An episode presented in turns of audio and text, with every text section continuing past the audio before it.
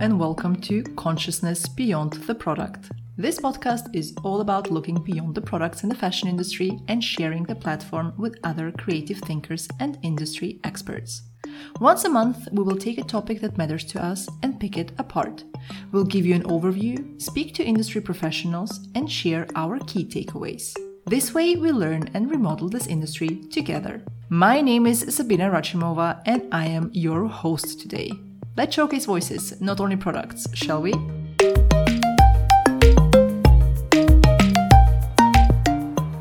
The topic of this episode is fashion and the climate crisis.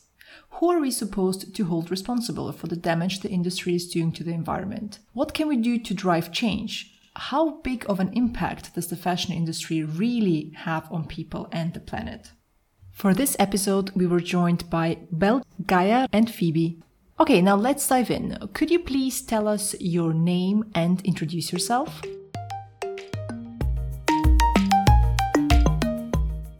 I'm Gaia. I'm from Italy. Uh, I currently live in Leeds and uh, doing a degree in um, environmental management and sustainability, uh, going to my second year. I also have a platform on Instagram where I talk about the impacts of the fashion industry and try to yeah, raise awareness about the, the issues around uh, the industry, but also give people like other options where to shop and how to treat their clothes properly. Hello, my name is Phoebe. I'm Based in Germany, I'm a trained sustainability scientist and content creator. This means I also really like to go in depth into important topics such as fashion and the climate crisis. I'm Belle Jacobs. I'm a former fashion editor turned uh, campaigner um, around climate change, animal rights, and also uh, new systems in fashion. Well, first of all, it's so great to have you all here. Thank you so much for your time. It's obviously no secret that fashion has an incredible impact on the planet and the environment. What are, in your opinion, the most important points we need to tackle in order to decrease fashion's impact on our planet? Gaia, let's start with you. Perfect. Yeah, I think the most important thing really is uh, achieving a fairer system.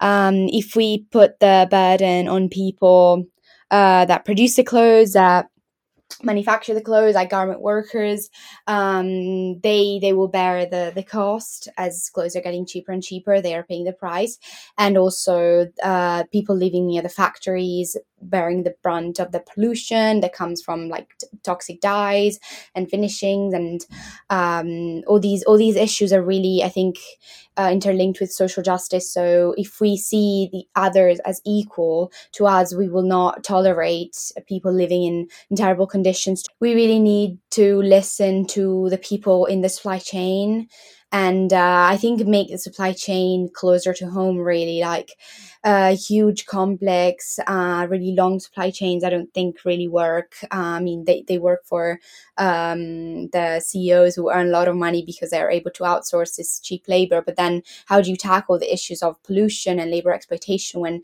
when they happen so far away from you, and when you uh, specifically go to countries where there's no um, labor regulations or uh, environmental protection laws. So um, I think uh, closer, smaller supply chains and uh, uh, communication and collaboration with all the stakeholders involved will definitely bring change.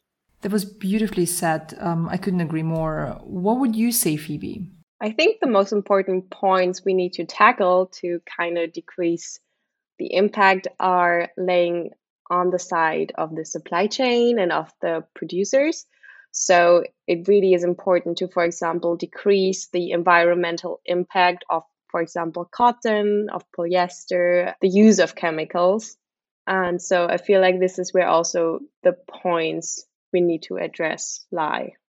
Yeah, I mean, I'm also going to sort of summarize. I mean, the global apparel and footwear industry is is responsible for 2.1 billion tons, and if we want to meet uh, the Paris Climate Agreement and the 2018 Intergovernmental Panel on Climate Change, some of their targets and limits, we need to reduce that by about half. So we're looking at a phenomenally different industry um, in terms of, of meeting the challenges that that we face. The the key issues are ethics for garment workers, um, uh, obviously how we treat them and how we treat the planet is key. And and the way to address this is one of the most controversial, I still believe, controversial concepts, which is we need to substantially reduce the size of the industry. Um, we all know brands um, who um, have very, very ambitious targets around net zero, biodiversity, but they make it impossible or very, very difficult to achieve those targets simply because of the quantity of product that they, you know, that they're churning out. So that for me is absolutely the key thing. How do we reduce the size of the industry um, in ways that are um, take into account climate justice, um, justice for the workers, um, that maintains livelihoods for those who have invested in the industry? And how do we address inequity? When I say maintain livelihoods, I don't think right now I'm that interested in maintaining the livelihoods of some of the CEOs. Um, Oxfam came up with this really distressing figure a few years ago where it takes a CEO four days to earn what a garment worker in Bangladesh makes in their entire lifetimes. And that is the kind of inequity we really have to address. We're calling for deep systemic changes, or we're looking at deep systemic systemic changes. Um, very challenging, but very interesting. I love what you said in terms of reducing the size of our industry, Belle. It's a very interesting and controversial topic, especially when we talk about overproduction and launching new products constantly, as well as having new brands pop up all the time. So let's talk a little bit about COP26. Um, there's a lot of talk surrounding the 26th United Nations Climate Change Conference uh, taking place at the end of October. What decisions would you say could actually lead to change? When we talk about fashion on a political level, it kind of gets a bit confusing of what can actually be done to drive change. Yeah, definitely. I think, as I said before, it all goes back to social justice. So, really redistributing power and money. Um, I think our society is going the opposite direction now, where the rich are getting richer and the poor are getting poorer. And I think that's only going to lead to more problems, whether that's environmental or uh, social problems. I, I think we, we really cannot divide the two issues. So um, I think the solutions that could lead to change is really redistribution of income and uh, uh, listening to communities that are bearing the brunt of climate change and uh, listening also to indigenous people that know like know the land and uh, how to manage it properly. So i think really we need collaboration cooperation throughout like communities and uh, people in general living in different parts of the world and uh, learning from each other really i think that's key. So i hope that we we can see more of a diverse decision making and uh, uh, more empathetic decision making as well instead of thinking that the the western world has all the answers and has the best way of doing things um, actually uh, letting other people speak and uh, letting other people um, propose solutions and ideas on how to bring change. What do you think phoebe? What decisions would you say could actually lead to change? What i would really like to see in terms of COP26 is the start of a discussion around how supply chains that oftentimes or most of the times reach across borders can be managed to lower their ultimate environmental impact. So that countries start talking to each other about how to jointly or in joint efforts reduce their environmental impacts. So I hope that in terms of environmental but also social change, COP26 can drive changes and increase, especially the labor standards for workers across the supply chain. Another important point, to my opinion, is that when we look at garment workers, increasing the regulations to level up the working standards for the garment workers often also is good for the environment because when we think about that people or garment workers cannot work with certain chemicals anymore because they're toxic for them. It also means they're pro- most likely toxic for the environment. And therefore, it's good if we limit this because it's better for the garment workers and better for the environment. So, I'm not going to go into specifics about the actual decisions. I don't know enough about the processes, but I do know the culture of hope um, around COP is massive. Um, there is so much that needs to be done, but we're also, as I'm speaking now as an activist and a campaigner, incredibly wary um, of what governments uh, say they can achieve and then actually do achieve. Um, and this is why I talk so much about system change. Really, we are looking at an overhaul of the way we've done everything in the past uh, 150 years, or at least since the uh, Industrial Revolution. So, COP, um, what they say is one thing, but how they actually um, bring those uh, claims to some kind of fruition is the key thing. Um, yeah, so I won't say much more about that. There's a lot of hope around COP, and there's a lot of like, dare we hope around COP as well. Thanks for sharing that, Belle. We did touch upon that a little bit previously, but what role do politicians as individuals play in driving change? I think pushing for regulations and laws that benefit everyone, not just benefit the elites, because that's what I'm seeing right now in, in politics all over the world. Just people bringing the same sort of agenda that really that maintains the status quo and benefits people that are already in power and already have money. So I would like to see something that actually is good for everyone. Um, and uh, not selfish decision making. Uh, so yeah, I think politicians really have a big role to play in um, influencing the the laws and regulations that are passed, and hopefully, you know, we can we can see laws that benefit the general public. I think the question you can rather ask is what role do politicians play in stopping change? Because you can by now see that even big corporations ask for proper regulations so that they know in which technologies they can invest in the future. So I would like to ask the question the other way around and force politicians to actually do more. Yeah, that's a great point, Phoebe. That is very true. What do you think, Belle? What role do politicians play in driving change as the individuals within the separate parties? Do you think they play an important part? Yeah, it's really key. They, you know, when a politician makes an announcement, they're setting a culture. They're setting a culture for consumption or non-consumption. They're, they're setting they're setting all sorts of agendas. Um, and at the moment, I feel very much that politicians are waiting to get the lee of the land or or to see what consumers and citizens feel before they then make a pronouncement. And I think politicians need a little bit more moral courage, I think, in a time of climate emergency. Um, politicians are there to protect and serve us.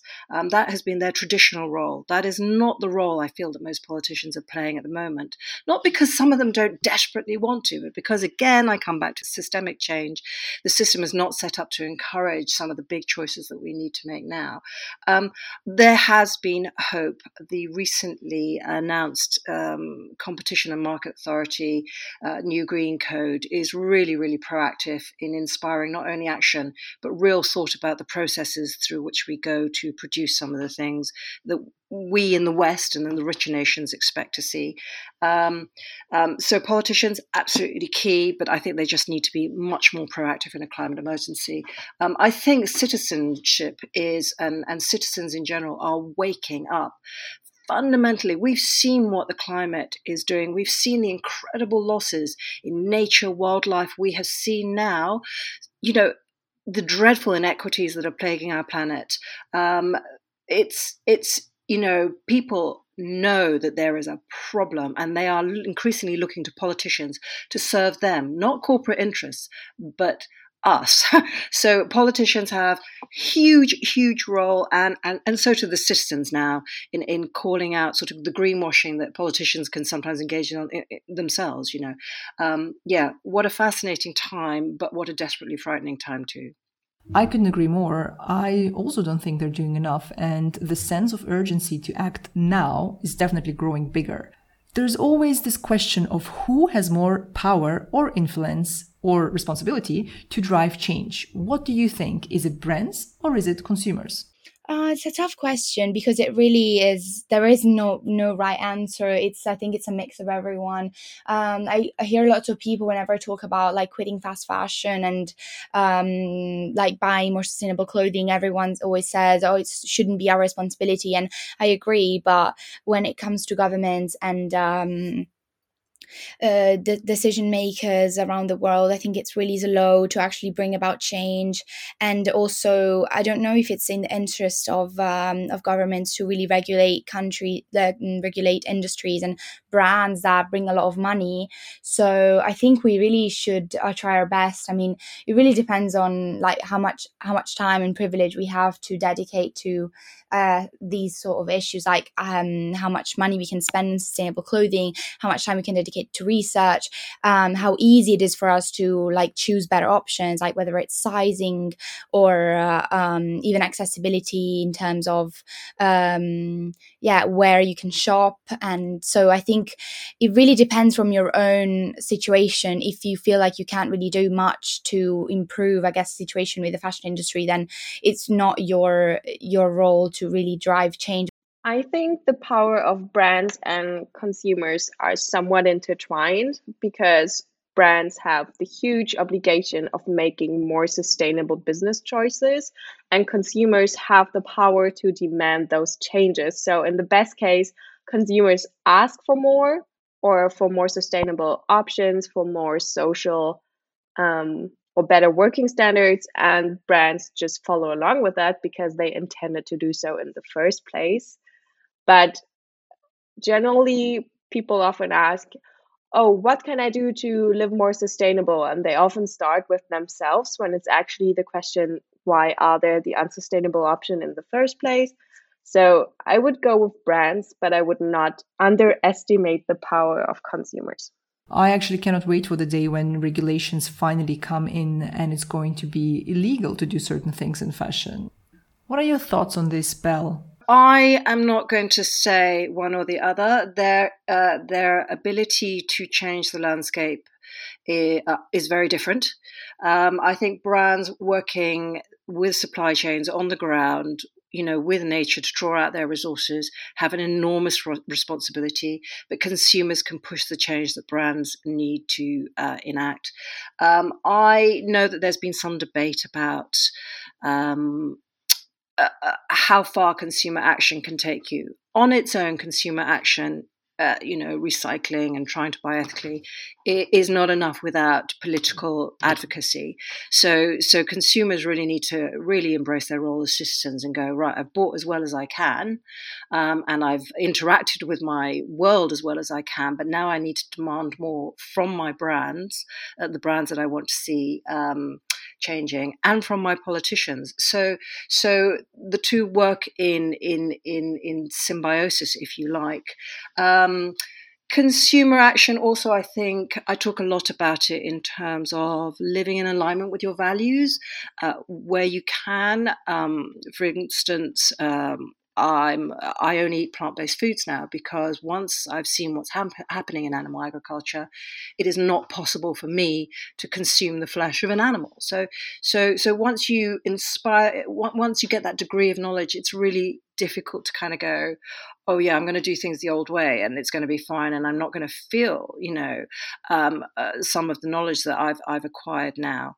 Saying that, we're set up in a system where it's incredibly difficult to live totally in alignment with your values. It's it's almost impossible to live plastic free, for example. So uh, we have to kind of balance this this urge to do the best we can with with the reality of the system that, that, that we're living in, whilst advocating for change. Um, it's not enough to do what you can personally. We have to advocate for change. What a great point. I still feel as if the focus, particularly in the media, is definitely more on individual change, such as reducing meat and plastic consumption, but there's nowhere near the same amount of discussion around collective change and what the government is supposed to do, um, which is so frustrating. Let's talk a little bit about fashion consumption. What advice can you share in regards to reducing fashion consumption? Gaia? Um, I think for me, what helped was really realizing how uh, how frustrating and tiring and uh, just overwhelming it is to be on this kind of treadmill of fashion trends, like always chasing the next best thing, always feeling like you're not cool enough, always looking for the next trendy piece to buy. Um, that was really like not healthy for me, for my mental health, but also for my wallet because you think, yeah, these clothes are cheap, but then if you buy so many of them, then they're not really cheap in the long run. Um, so I think what we really need to do is uh, sort of move away from the system and kind of sh- uh, sh- like shut off these advertisements that go everywhere, like whether it's billboards or our uh, email inbox or social media, kind of um, step away from this these brands that encourage consumption and uh, really connecting with ourselves and realizing uh, I don't need all this stuff. This stuff's not making me happy. Um, I'm just buying it because of the marketing pressure and because I don't know it gives me uh, the um, a quick short uh, burst of happiness that's really um, that lasts really little. So I think what we need to do is understanding what we really need and uh, and like realizing that it's best it's best for us, it's best for the planet, for our wallets, for our mental health to stop chasing these trends that are there's new trends all the time. So it's really like it's it's not healthy to to just spend all our money looking for the next best thing when really you're never going to be satisfied because you're never going to feel like you're you've made it no because there's always something else that you need to buy so really uh, realize what you what you own already. Try to make the most of that. And then whenever you buy something make sure you treasure it. Make sure it's something that you really love and it's going to last. These are fantastic points and really good call uh, to actions as well. What about you phoebe? I started thinking about fashion trends more as like something old that has just been packaged new. So, like already years ago, I started looking at all the trend reports and just thinking myself, okay, what do I already have in my closet that is maybe just like a tiny difference um, or just a little bit of a different cut, but basically the same material, the same color. So, really going out and asking yourself the question is this actually something new or is it just something that is sold to me as new but is basically just has a tiny modification? Oh that's a very interesting take. I think in general talking about trends in relation to consumption is a really interesting one. I feel like we didn't explore that enough in regards to fashion weeks for instance. Uh, what about you belle you know, so we need to educate ourselves on the on, on the incredible toll that fashion takes on the planet, and we uh, need to understand the deep inequities in this system. That we um, pay people not very much money on the other side of the world to produce our clothes, and then we throw our clothes away again. And it's really a system of abuse, exploitation, and injustice on a very, very deep level for for um, products that, uh, for many, are a frippery. They're not no longer essential. We we technically, most of us, definitely in the global north, have enough clothing to to keep us um, going for for years. I I certainly do.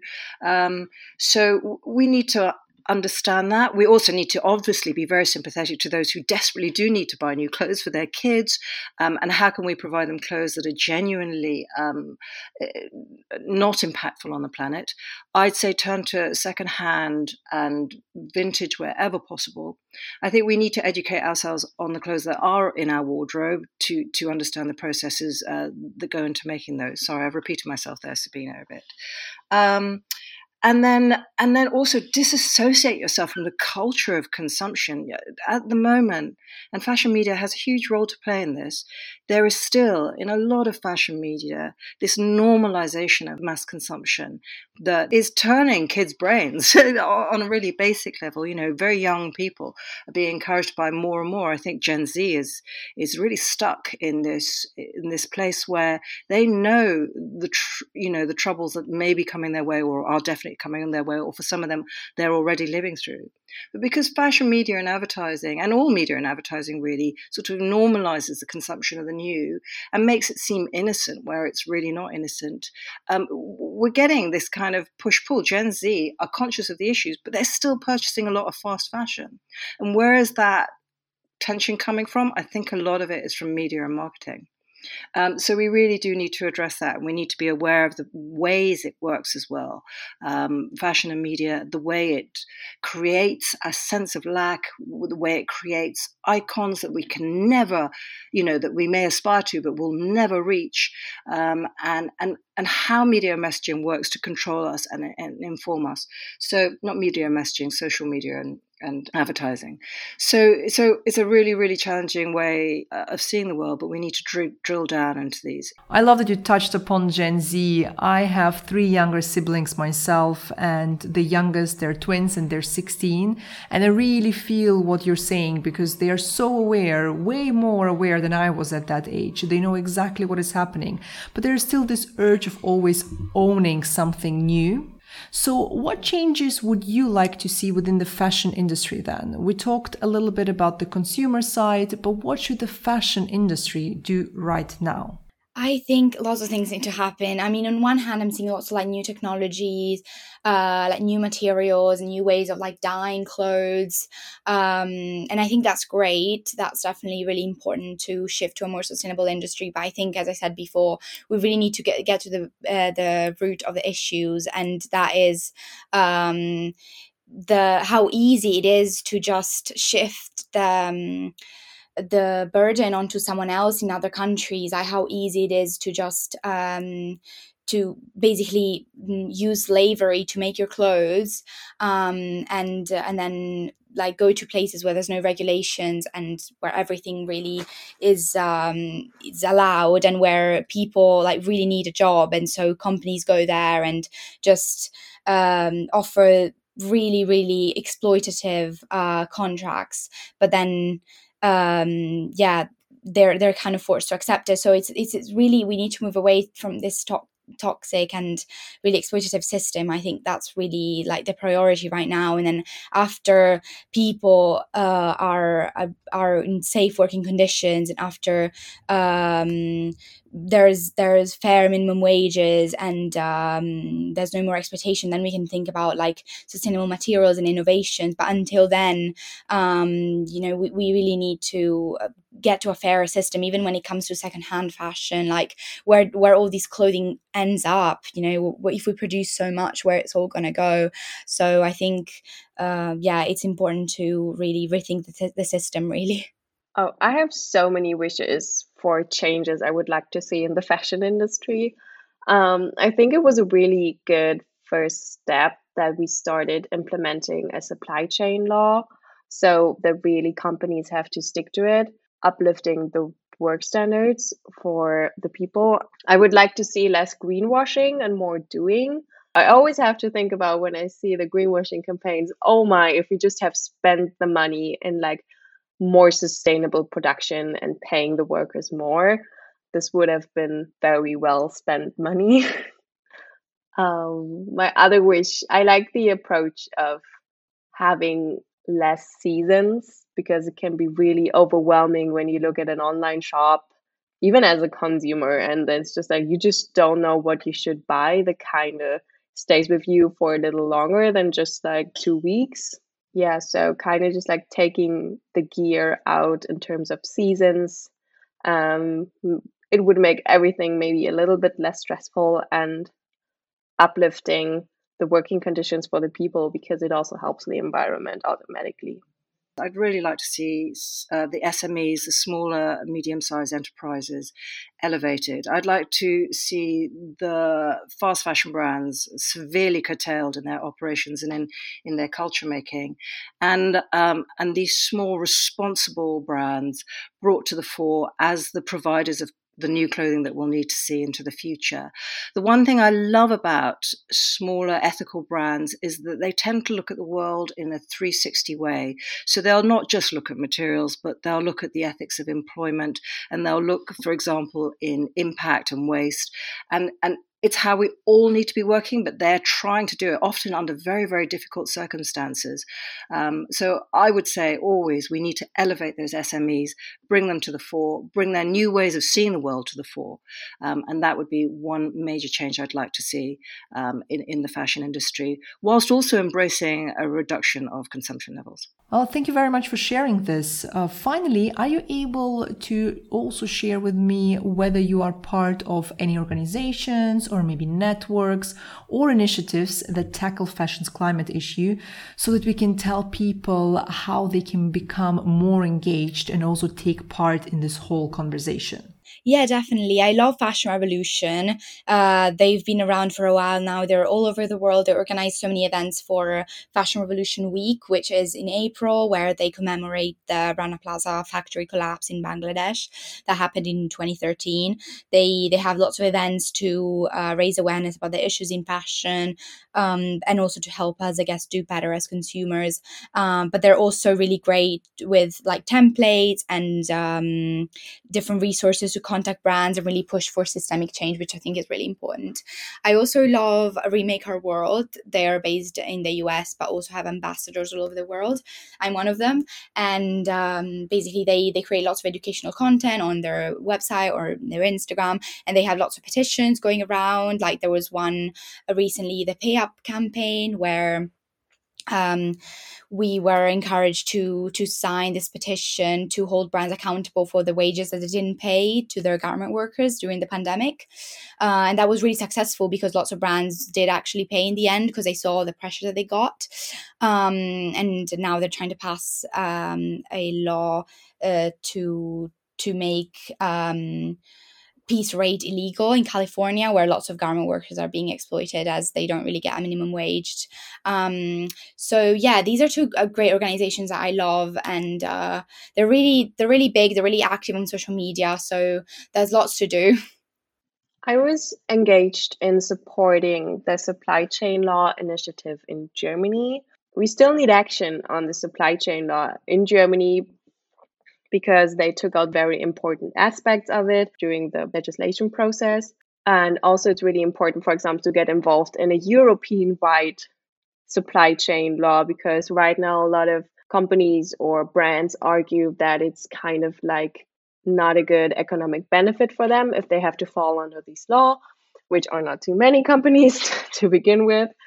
Um, so this is where people can get involved by really pushing the supply chain law. Um, there are a lot of smaller organizations, for example, working in a repair cafe, starting your own repair cafe, showing other people how to repair things online is always a good idea.